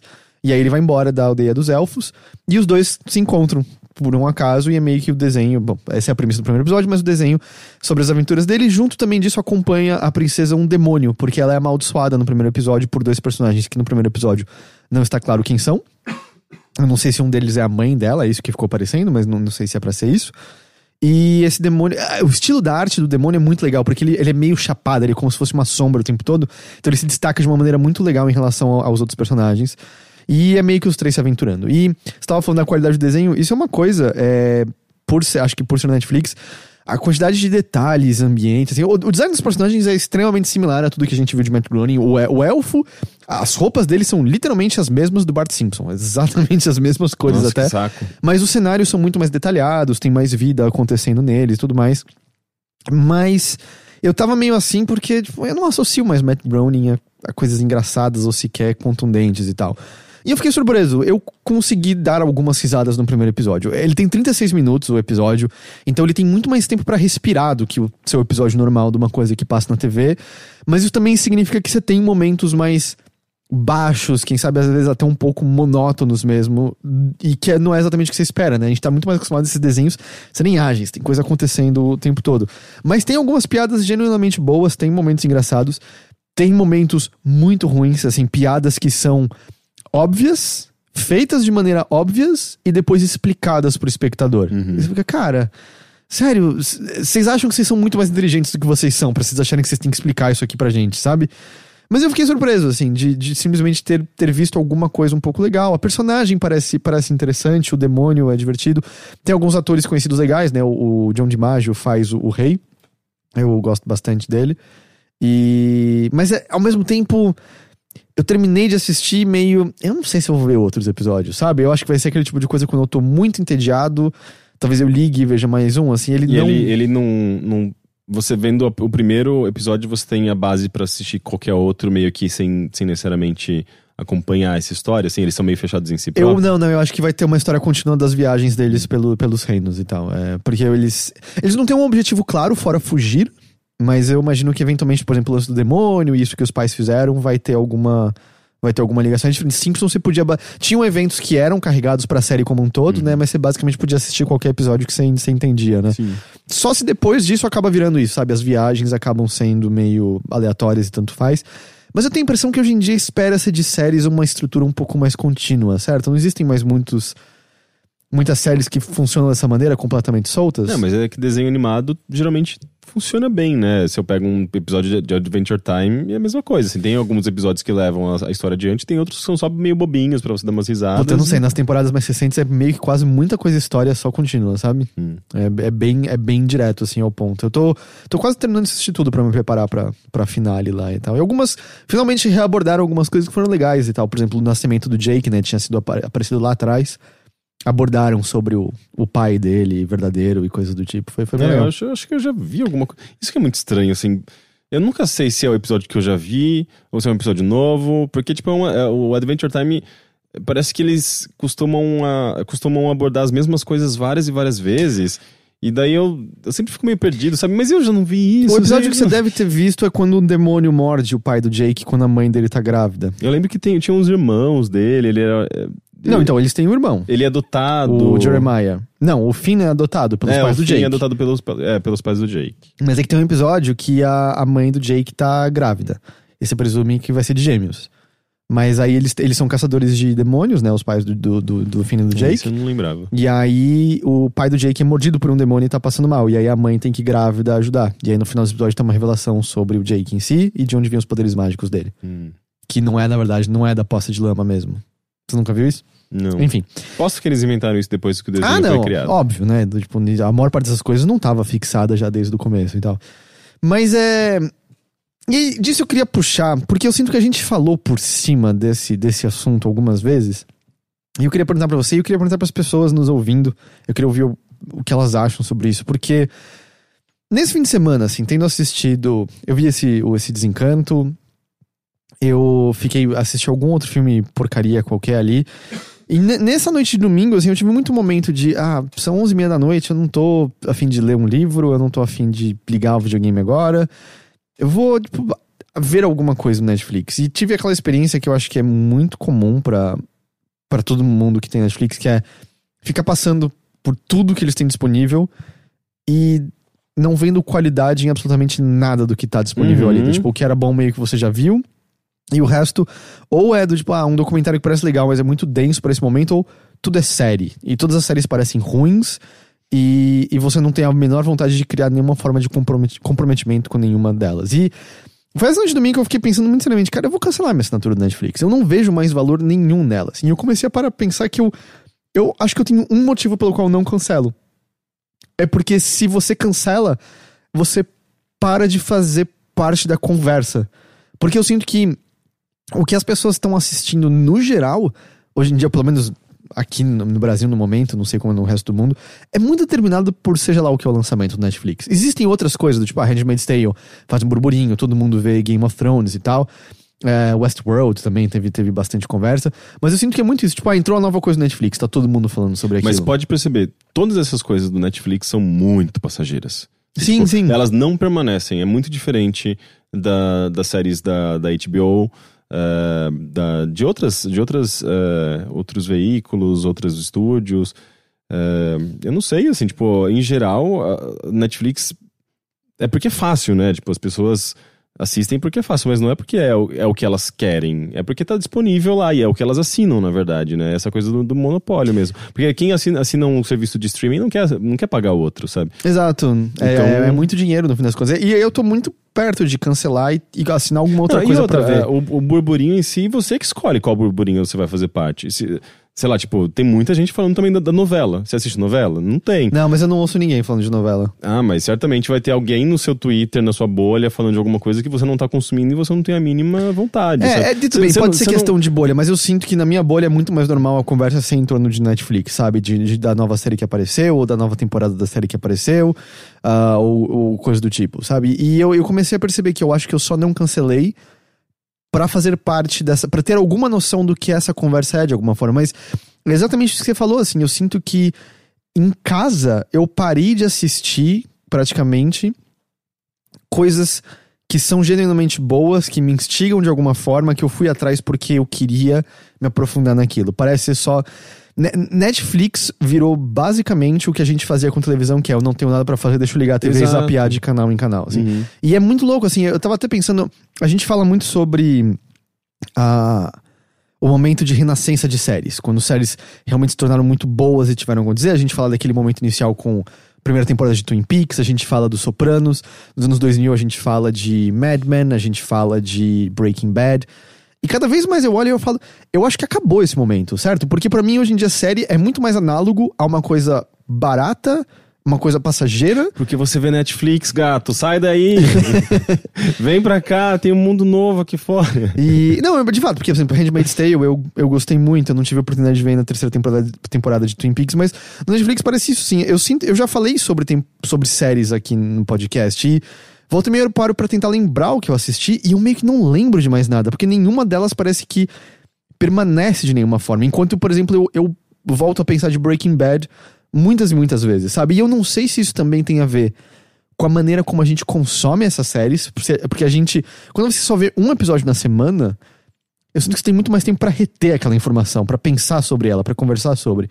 E quando tá tudo disponível, é muito fácil você, se você é comedido, você vê um por dia, sabe? Quando isso quando você não vê três, quatro seguidos, numa estrutura que não é feita pra ser consumida dessa maneira, né? Porque É, ela mas, tem mas eu não sei, assim, eu- vai muito de, de situação pra situação, sabe? Porque eu, por exemplo, eu geralmente eu assisto fora, sé- séries fora do, do burburinho e, e acabo limitando o diálogo, sei lá, tipo, a mim mesmo, sabe? Uhum. Porque, sei lá, quando assisti o Big Little Lies, não tinha ninguém assistindo uh, paralelamente comigo, sabe? Foi num momento um pouco depois do lançamento, então eu não, eu não peguei, assim, tipo, essa, eh, esse diálogo em torno da série, mas pra mim ela foi igualmente impactante, sabe? Ela foi, eu considero ela, ela uma das melhores séries que eu vi nos últimos anos, da minha vida inteira, na verdade, Eh, porque eu acho que ela sozinha já, já, já tem essa, essa carga. E eu assisti ela, acho que eu fiquei bem viciado, sabe? Tipo de, não, não é possível, sabe? Preciso ver o próximo episódio. E, e- e isso não, não interferiu, assim, na- na- no, no que eu pensei sobre, na reflexão que eu fiz.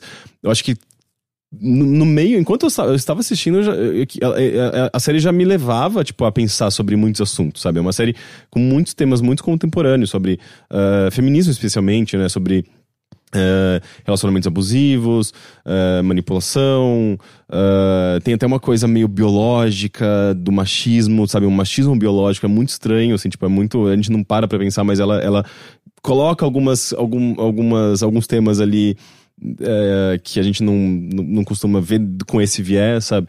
Então é, é, é super interessante e, e, tipo, eu não precisei de, de ficar lendo te- textos, conversando com as pessoas ou tweetando. Não, eu, eu consumi muito rapidamente e aquilo foi muito forte. E eu acho que, na verdade, só foi muito forte porque a série é maravilhosa. Ela é muito bem escrita, ela é muito bem dirigida, ela é super inovadora. Ah, eu acho que tudo ali nela é, é, é meio é, é bem impressionante. E é, e é muito diferente de uma série que você pega ali pra você, sei lá, assistir enquanto você tá almoçando, sabe? Que é a maior parte das séries do Netflix, pra mim é isso, sabe? Tipo, é um negócio pra, pra você passar o tempo, sabe? Não é pra você aprofundar. E Isso é. Isso eu tô falando de mim muito especificamente, né? Não, não tô falando que todo mundo tem essa relação específica, mas eu sinto que quando a gente começou a ter o conteúdo via streaming, que a gente decidia o que a gente assistir, muito do que eu falava era que da hora que a gente tem essa agência, a gente não tá mais refém da televisão e do horário dela e passivo em relação a isso, mas a impressão que eu tenho hoje em dia é que eu sou um agente mais passivo do que eu era quando eu consumia televisão. Porque pelo menos ali, a quebra do comercial ou a variedade de canais com, com, com, com voltagens diferentes, né? Com abordagens diferentes, pelo menos volta e meia em fazer isso aqui tá chato, deixa eu zapear pra outro lugar e criava uma oportunidade maior de talvez me deparar com alguma coisa que eu desconhecia que era legal, assim. Eu sinto que na maneira que o Netflix tá, e junto disso, na maneira que eu o consumo, os meus hábitos de, de, de, de visualização de séries e filmes são mais passivos e mais pobres do que eles eram quando tinha TV a cabo, sabe? Em Então, grande mas- medida. Mas, Porque, eu- tipo, mas isso, mas isso eu acho que é, é- é- na maior parte, acho que em grande parte é culpa sua. É o que eu tava falando, sim. É, é, porque se você é capaz de você escolher e, e fazer uma curadoria do que você quer jogar, por exemplo, do que você quer ler, é, sabe, tipo, de ir atrás de coisas que realmente te interessam, mas você não tá fazendo a mesma coisa com séries, que é uma mídia muito presente no, no- no nosso dia a dia, é, e você tá assistindo só porque tá presente, tá disponível, as pessoas estão comentando. É, tipo, é, eu acho que o, erro tá nisso, sabe? Tipo, de você não, não fazer essa curadoria, Não, de você então, não ir atrás das exato, coisas que você e- realmente e eu- quer. É o que eu tenho tentado começar a fazer. E o lance é que é, envolve gastar mais dinheiro. Eu tava, tô vendo lá de assinar, talvez de novo, a Amazon Prime e ver o que tem lá. Mas infelizmente parece que envolve também, talvez, voltar a piratear algumas coisas, sabe? Porque às vezes algumas coisas não tem simplesmente mesmo. É, HBO eu tenho em casa, eu tenho NetNow, e, e então algumas coisas estão disponíveis pra mim, sabe? Eu só assinei porque tinha uma promoção e tal, mas a maior parte das coisas que eu vejo, tipo, de, de, de filmes independentes, que eu não encontro aqui no Brasil, sabe? Tipo, ah, coisas que, que, que eu sei que eu quero ver, porque aborda ah, ah, filmes que abordam temas eh, que não são eh, muito. Convencionais, ou tem uma estética diferente, ou tem um, sabe, é um filme muito, muito raro, é uma coisa antiga. Cara, não, não tem, você não, você não vai achar isso com facilidade, sabe? Sim. Não vai estar não vai tá no Netflix. É, então eu acho que é esse lance. Eu, como eu falei, eu acho que é culpa minha, mas é, o lance também é, a seleção da Netflix é ruim, assim, sabe? O catálogo deles é ruim. Eu sinto que o que é bom a gente consumiu muito rápido. E aí, basicamente, por conta de mudanças mercadológicas e o fato de que cada empresa vai lançar sua própria plataforma e tal, ela tem apostado cada vez mais em séries e talvez isso também. Por isso que eu veja essa. Que acabou a ascensão das séries como as grandes coisas que elas eram, porque agora virou. Cara, tem que lançar. Lança esse negócio aí. Todo mundo já fez análises, eu, isso eu já vi em vários lugares sobre como é muito comum você ter sempre uns três ou quatro episódios no meio em que nada acontece, porque tem que ter aquele número de episódios de sempre. Todo mundo reclama disso, empobrecem as séries como um todo, mas é o modelo É, é de um, sempre. é um desrespeito ao tempo do, do, do espectador, né? Que se dedica a ser um negócio que é muito longo e acaba, sei lá, perdendo tempo na- nessa enrolação, né? E virou muito isso, assim, do tipo, viu, o hábito de procurar algo pra assistir em casa, em vez de justamente envolver alguma forma de pesquisa maior, de lembrar de alguma coisa que tava me interessando, deixa eu ligar na Netflix e ver. E aí, como consequentemente nunca tinha nada bom, você acaba ligando e vendo alguma coisa que é um lixo absoluto, que não acrescenta absolutamente. Eu não tô dizendo que tudo tem que acrescentar, mas eu sinto que existe até um- existe uma qualidade até mesmo para o que é estúpido, sabe? Do tipo, é o que eu tava falando, Mega Tubarão é um estúpido legal, mas não é tão bom quanto o estúpido de Velozes e Furiosos. Bom estúpido demanda também trabalho, sabe?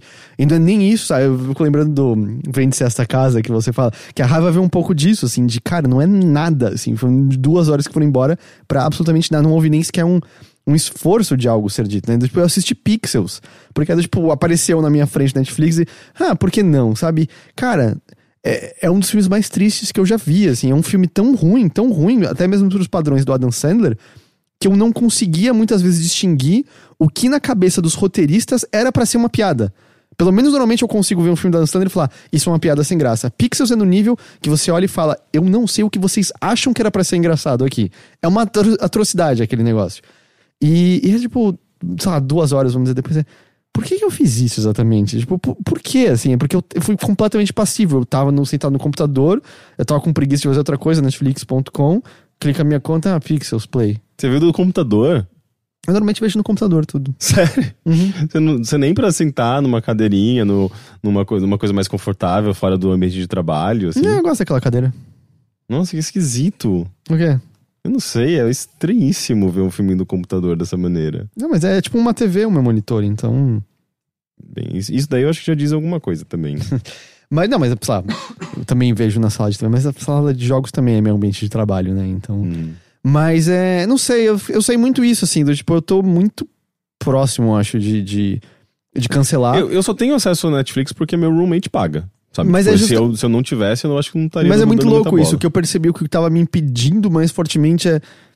"Hã, eu vou não fazer parte mais dessas conversas, sabe? Eu não vou saber exatamente disso que todo mundo tá falando. Deixa eu te falar uma coisa, você não vai estar perdendo nada. Então, eu não sei, eu não sei, é muito louco, porque estando nesse ambiente, a impressão que dá é que uf, eu vou perder alguma coisa. Mas ao mesmo tempo, foi a mesma sensação que eu tive quando eu comecei a me afastar do Twitter, sabe? Do tipo, eu vou perder os acontecimentos em tempo real o tempo todo. E aí você se afasta e aí você percebe que nada acontece. Nunca. Sabe? Não tem nada de importante acontecendo por lá. Então não sei, mas eu fiquei pensando muito sobre isso nesse fim de semana, assim, domingo foi um momento muito. O que, que eu tô fazendo? Eu tô uma hora circulando por esse catálogo que só tem lixo. Enquanto eu poderia, sabe, eu poderia ter feito. Eu poderia ter aprendido uma receita nova. Você poderia ter pesquisado assim, tipo, melhores dramas de 2018 até agora, sabe? Tipo, caído numa lista muito boa, assim, tipo, com uma curadoria, com jornalistas e críticos e tal, e feito uma lista de 20 filmes para você ver até o fim do ano, e já começado a assistir o primeiro, sabe? Olha como você, você teria sido mais produtivo. É, provável. Enfim, se, se alguém tem alguma experiência similar ou oposta, sei lá, escreve pra gente. Eu gostaria de ouvir o que outras pessoas têm a dizer sobre isso, porque eu, eu tava falando de mim, mas eu não sinto que eu sou o único nessa situação, sabe? De quase, tipo, ah, é isso, né? Ver filmes agora é ligar o Netflix só, sabe? E aí eu, eu, sei lá, eu gostaria de ouvir de outras pessoas, outras ideias, outras opiniões e coisas do tipo. É, inclusive eu acho que isso é uma, algo a ser combatido, porque eu não sei, eu, eu realmente acho que, que, que acaba se tornando ruim até para pro, os nossos hábitos de consumo de, de cinema, de TV, sabe? Tipo, a gente tem que valorizar aquilo que, que, que, é bom, sabe? Que tá sendo, porque tem muita coisa, como você mencionou, e, e eu não sei, eu acho que a maior parte é ruim. É, não, eu, eu, eu não tenho muita dúvida disso, não, assim, é que... Porque muita coisa não parece ter muito esforço na, na produção por trás, sabe? E mesmo aquelas que tem, tipo, sabe, Stranger Things é obviamente uma produção de maior porte dentro de quando você compara com outras séries. Cara, eu não sei, quando eu olho para trás pra segunda temporada, foi ruim aquilo, sabe? É. Eu, tipo, eu não vi, por que, que eu assisti aquilo? Não teve nada, não foi, mal e mal foi divertido. Alguns episódios foram divertidos. A maior parte foi meio chato, sabe? E essa é das que a gente considera das melhores que estão lá, sabe? Só que parece que no momento você tá vendo, você tá empolgado com todo mundo, parece que faz parte do que você tem que fazer naquele momento, sabe? Tipo, ah, esse fim de semana é pra gente ver isso, pra ver, pra ver as piadinhas, sabe? Pra estar no Zeitgeist. É, né? pra entender o meme das luzinhas piscando e fazendo as, as frases diferentes. Parece que virou mais isso, sabe? Do que qualquer outra coisa. Pode ser que seja só eu. Pode ser que seja só a minha cabeça isso. Eu sou cagado, não sei. Mas é a sensação que eu tenho tido, assim, de que parece que eu só vejo coisas boas quando eu vou pro cinema ou quando eu vou, sei lá, alguém baixou e me mostra essa coisa, sabe? Quando eu tô assistindo por conta própria, eu vejo pixels. Triste, tristeza. É. é. E, e, não sei, era meio isso que eu tinha pra trazer. Eu não sei se eu tenho outra, outro. Eu não tenho muito outro assunto pra. Mas vamos, vamos que eu quero. Eu sei que nos e-mails tem coisas interessantes. Tá, eu só queria falar. O Caio Augusto comentou agora que o Heitor vai para o Crunchyroll e virou taco. Eu, na verdade, pago o Crunchyroll já faz uns seis meses. Eu uso mais ou menos uma vez a cada duas semanas. Mas eu não sei, eu me sinto meio de boa pagando porque eu penso, ah, anime meio que durante tantos anos todo mundo só pirateou, deixa eu apoiar essa indústria de alguma forma. Hum. E aí. Mas aí, tipo, e aí quando me dá vontade de ver One Piece fazendo bicicleta, tem One Piece lá pra eu assistir fazendo bicicleta. Mas então não, eu pago o Crunchyroll. É, okay. já, já é uma alternativa. Não, mas não vou parar de ver filme pra ficar vendo anime, né? Eu não acho que é exatamente uma alternativa isso. É, eu não sei. Eu acho que é melhor ver a pelo porra menos, da terceira temporada do Stranger assim, Things. Assim, pelo menos tem, tem os filmes da Ghibli. Não tenho a menor ideia, nunca procurei. Então jamais vou pagar. Porque meu interesse é em longa-metragem, eu não gosto de série de anime, não. Vamos então para os e-mails, Rick? Vamos.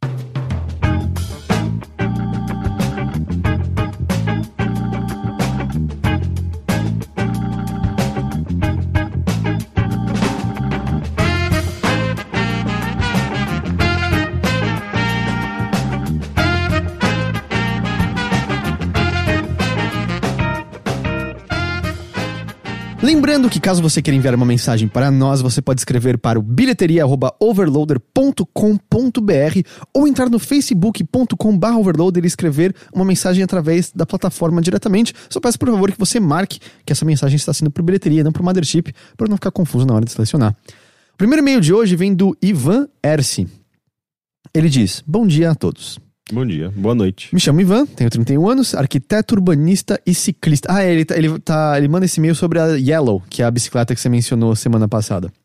Ah, você cortou a minha. Eu ia falar. Hum, porque, arquiteto, urbanista, ciclista, ah. vegetariano. É, arquiteto, urbanista e ciclista. Meio de transporte, o qual uso diária, diária e prioritariamente na caótica São Paulo há 5 anos. Não sou especialista em nada. Você andou com a amarelinha, Dan?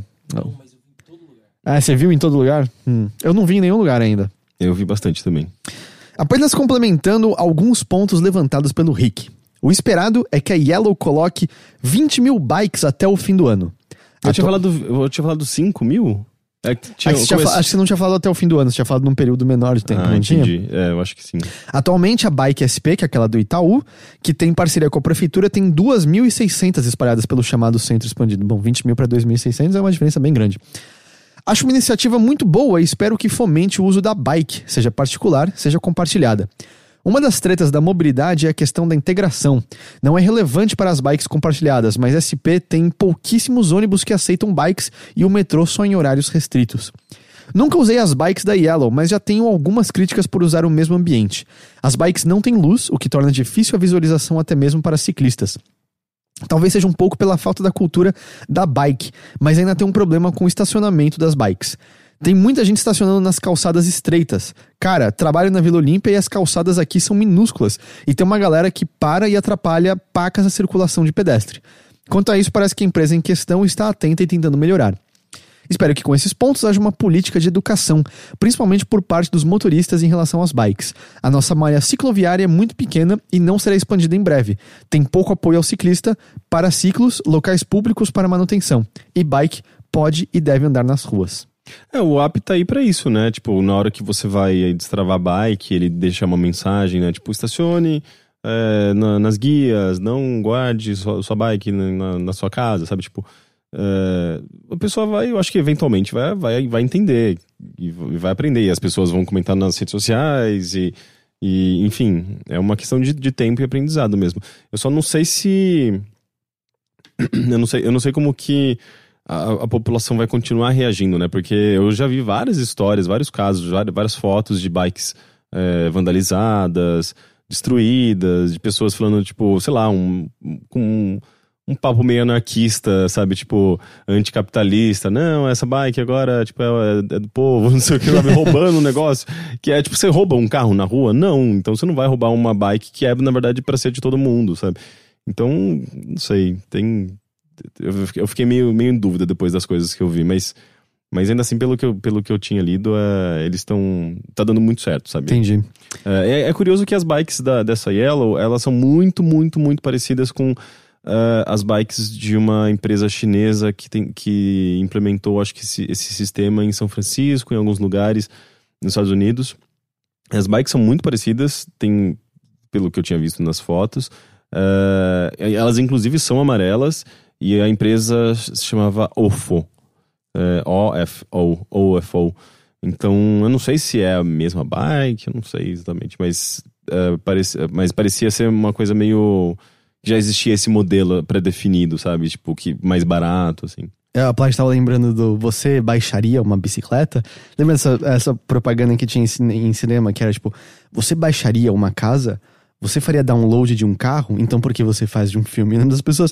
Mas se fuder, se eu pudesse baixar um carro, eu baixava assim um carro, com certeza. Ah, o próximo e-mail vem do Cristiano Ludwig. Ah, ele diz: Meu nome é Cristiano e acompanho vocês desde a época do Games on the Rocks, mas nunca fui de ficar mandando e-mails. Resolvi escrever esse porque assisti a um seriado e lembrei de vocês. Chama-se Broadchurch. São apenas três temporadas, sendo cada temporada com apenas oito episódios e cada temporada tem um encerramento bem satisfatório. De modo que, se você quiser assistir só a primeira temporada, já ficará bem satisfeito. Lembrei de vocês, em especial do Heitor, porque ela tem dois doutores no elenco, o David Tennant e a atual Jodie Whittaker. A primeira temporada é sobre a investigação do assassinato de um menino de 11 anos. Eu me lembro de ver propagandas disso. Que ele é o. Acho que é o, o, o Tennant é o investigador e tal. Eu lembro que eu tinha ficado com vontade de ver justamente porque eu gosto do David Tennant. Ah, bom, ele complementa. Tennant é o detetive que lidera a investigação, o Whittaker é a mãe da vítima. Enquanto conta a investigação, mostra os efeitos da morte na comunidade local e tem aquela coisa meio Twin Peaks, de uma cidadezinha tão pequena ter tantos segredos e as coisas serem mais complicadas do que aparecem à primeira vista. Por isso lembrei do Rick e achei que ele ia gostar. A segunda temporada liga- lida com consequências dos acontecimentos da primeira, de modo que qualquer sinopse já vai estragar. Portanto, não leiam nada para não estragar a experiência. E a terceira temporada é sobre a investigação de um caso de estupro. O elenco é. espe- Então fica aqui trigger warning. O elenco é espetacular, toca em temas bem pesados e tem todas as pontas bem fechadinhas. Assisti no NetNow, mas creio que tem no Netflix também. A gente é contra o Netflix agora, cara. Gente- Como, como chama? Broadchurch. Broadchurch. É, eu sei que em algum momento passou em algum canal da TV, porque eu me lembro de que quando eu assistia a TV regularmente, de ver a propaganda disso. Mas eu, é, se bobear, passava, sabe, no Universal Channel, alguma coisa assim. Uhum. Ah, Fica aí. Dica, dica de, de série. Inclusive, é é sempre bom trazer essas séries que as pessoas não comentam muito, que não, não são nomes muito conhecidos, porque tem muitas por aí, sabe? Muitas séries que acabam nem, nem sendo renovadas, né? Acabam terminando com uma ou duas temporadas, embora tivessem planos pra pra outras, porque não, acaba não tendo audiência, né? o, uma série que eu amo, que é. Que acabou até que durando muito tempo, assim, mas que ela foi basicamente ignorada foi o How to, How to Catch Fire, sabe? Uma série que eu acho maravilhosa e não vejo nem as pessoas que deveriam ter assistido essa série, sabe? Que são um público-alvo, que lidam com...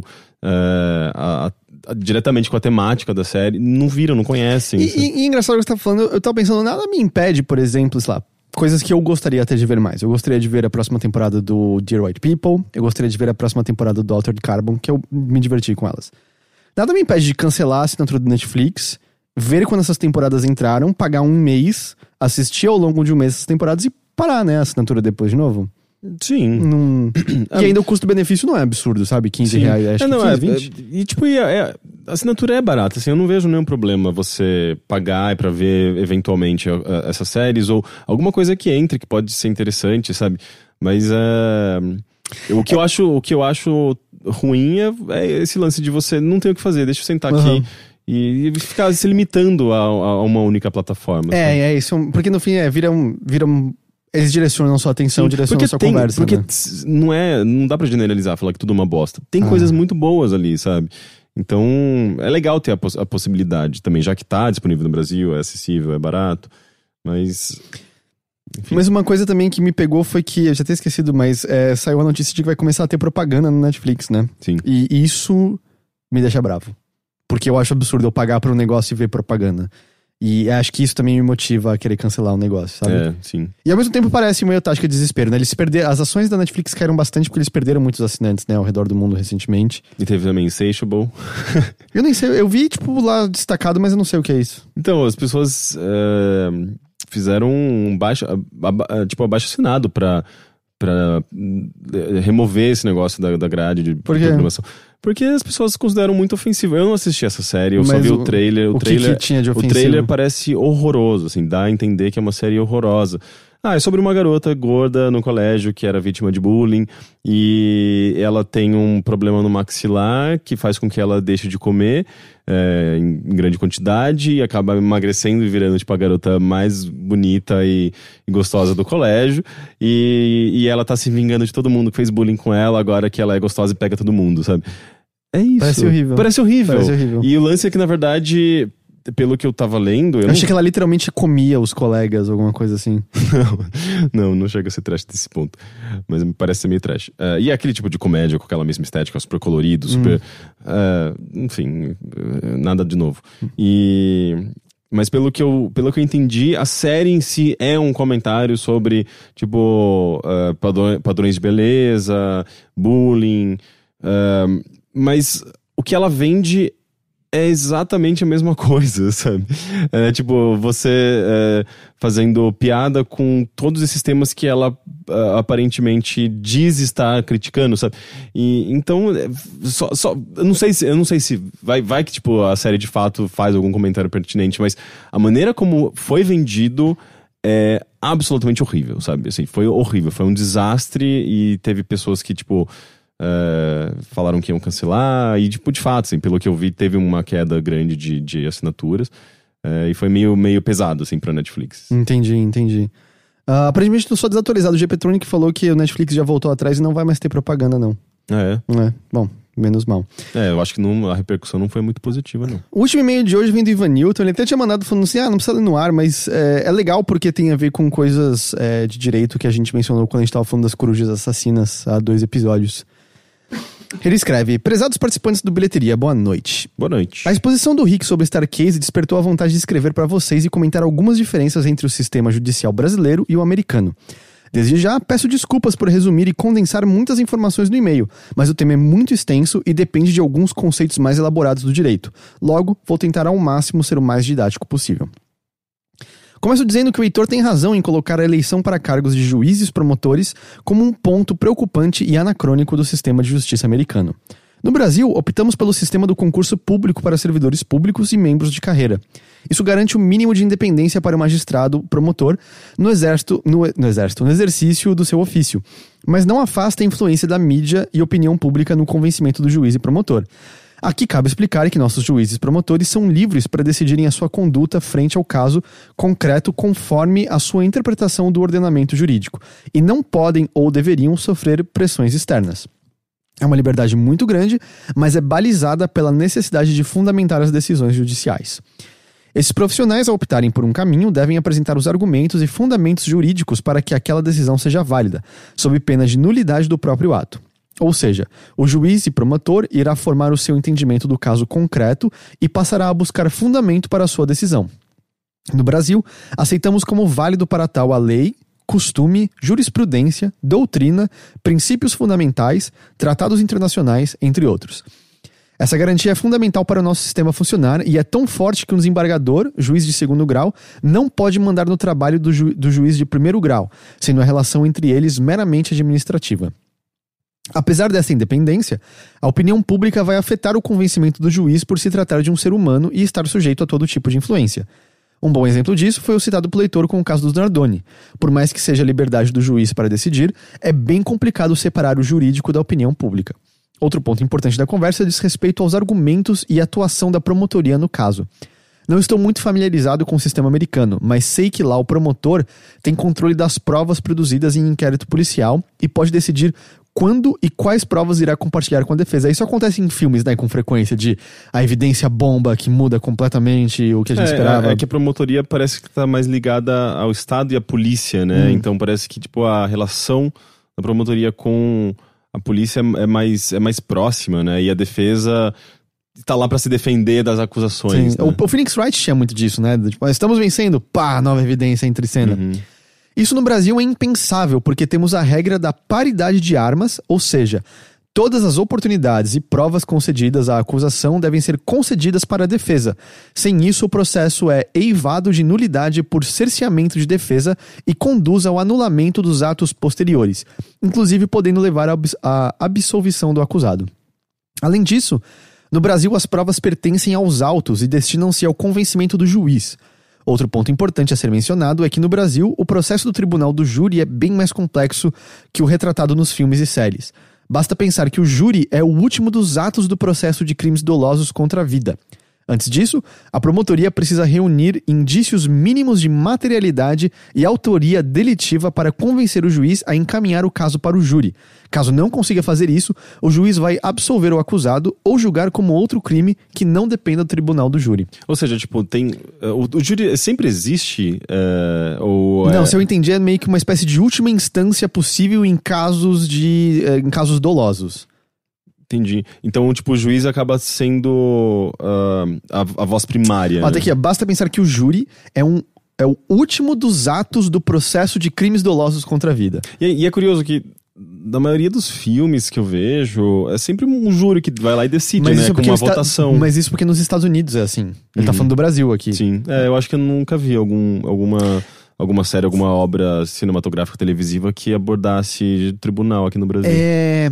Tinha um filme que Miguel Falabella era um assassina... assassino de noivas.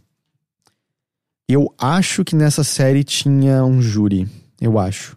Mas se eu me lembro corretamente, no caso dos Nardoni, teve júri. Eu me lembro de estar na TV assistindo quando deram o veredito. Eu não lembro agora se foi dos Nardoni ou se foi da. Von. Von. Von, von Richthofen. Von Richthofen. Eu acho que foi dos Nardoni.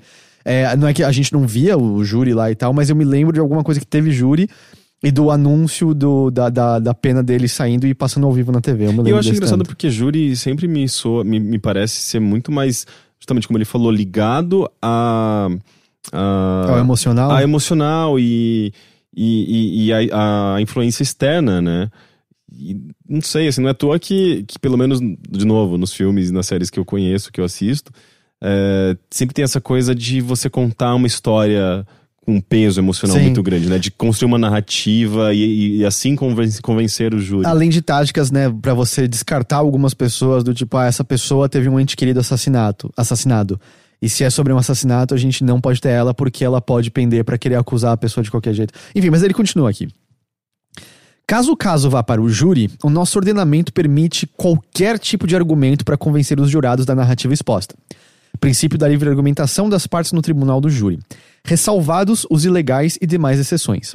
O promotor e a defesa podem usar de teatro argumentos mais científicos, jogar para a opinião pública, apelar para os conceitos e preconceitos mais chulos possíveis.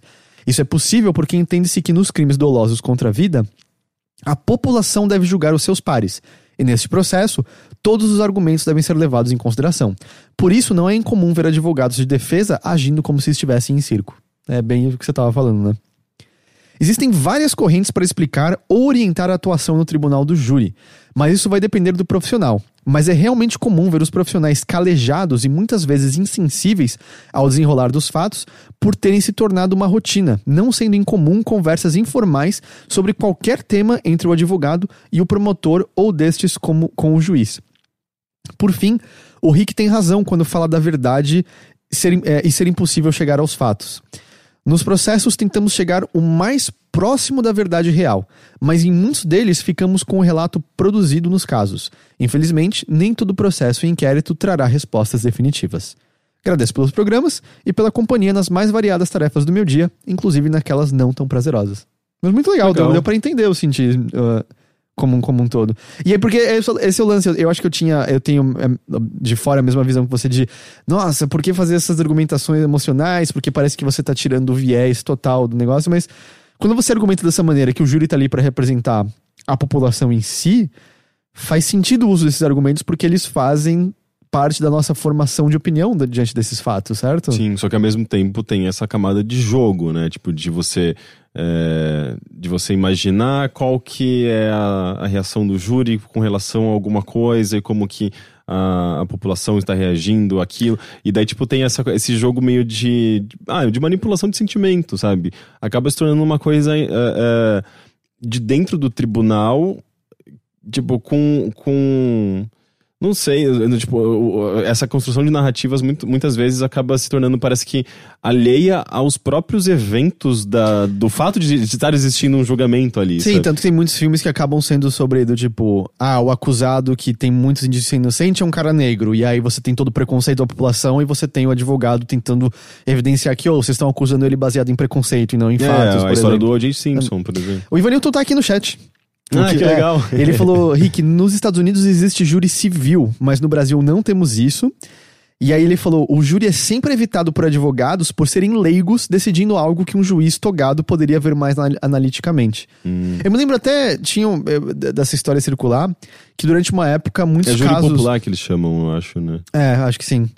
É, a G Petronic tá falando que ele já foi chamado para júri popular. Hum. Teve uma época que alguns casos não estavam sendo inocentados nos Estados Unidos porque o júri esperava que todo caso tivesse as evidências como você vê num CSI da vida. Queria as impressões digitais, queria o DNA, não sei o que lá. E pelo que eu entendo, isso é muito, é, é, é muito pouco feito isso, porque custa muito dinheiro. E na maior parte das vezes você não precisa desse tanto para poder encontrar o culpado. E as pessoas achavam que não tinha evidência suficiente e acabava não acusando a pessoa por influência do, dos programas. É, mas muito legal, muito legal. E o Colchete falou, o que eu tava pensando era As Noivas de Copacabana. Ah, eu me lembro. Era uma boa série, era uma boa série. O Miguel Falabella era o vilão e o... Quem era o matador de vampiro do Vamp? O... Uh, Neila. Não, Neila Torracara é o vampirão. Ah, o matador de vampiro? É. Ih, eu acho que ele era o policial que caçava o, o, o Falabella, se eu não estou enganado. Entendi. Entendeu? E eu acho que com isso a gente encerra essa edição do Bilheteria, não é isso? Muito bem. Gente, muito obrigado a todos que nos assistiram ao vivo. Muito obrigado a todos que nos ouviram ao morto. A gente sempre espera poder contar com a audiência de vocês. Continuem é, falando dos nossos podcasts para os amigos de vocês e por que não entrar na HFDEF, H-L-F-D-E-A-F.com.br, Dan? .br e procurar um novo podcast lá da família RefDef. Tem muitas outras coisas para você ouvir. Os podcasts da família RefDef passaram na, essa semana, né? De um milhão de downloads no. De um milhão de streams no Spotify, não foi isso? Uau! É, isso só no é, Spotify, né? Isso é praticamente um que? Um milhão de views? É isso?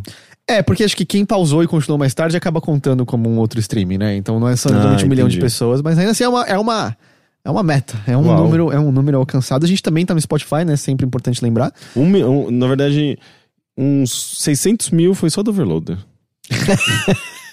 Pois é, é um sucesso, é, um grande Mas é problema um do servidor, alcance. né? As pessoas pausavam e davam play. Era uma só pessoa pausando e dando play. Aliás, isso me lembra. Eu acho que quem ouve bilheteria não se deparou com isso, mas eu peço desculpas que o Mothership apareceu duplicado algumas vezes, porque a gente deu uma certa mudança em servidores.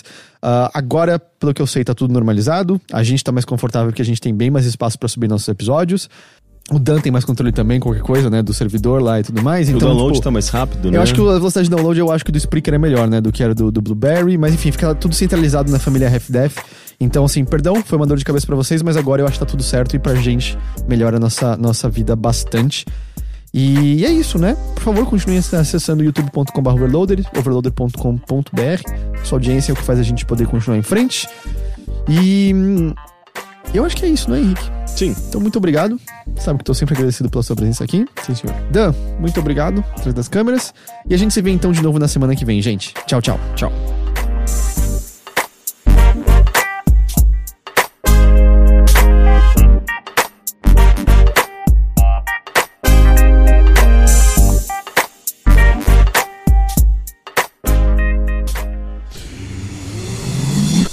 half-daff.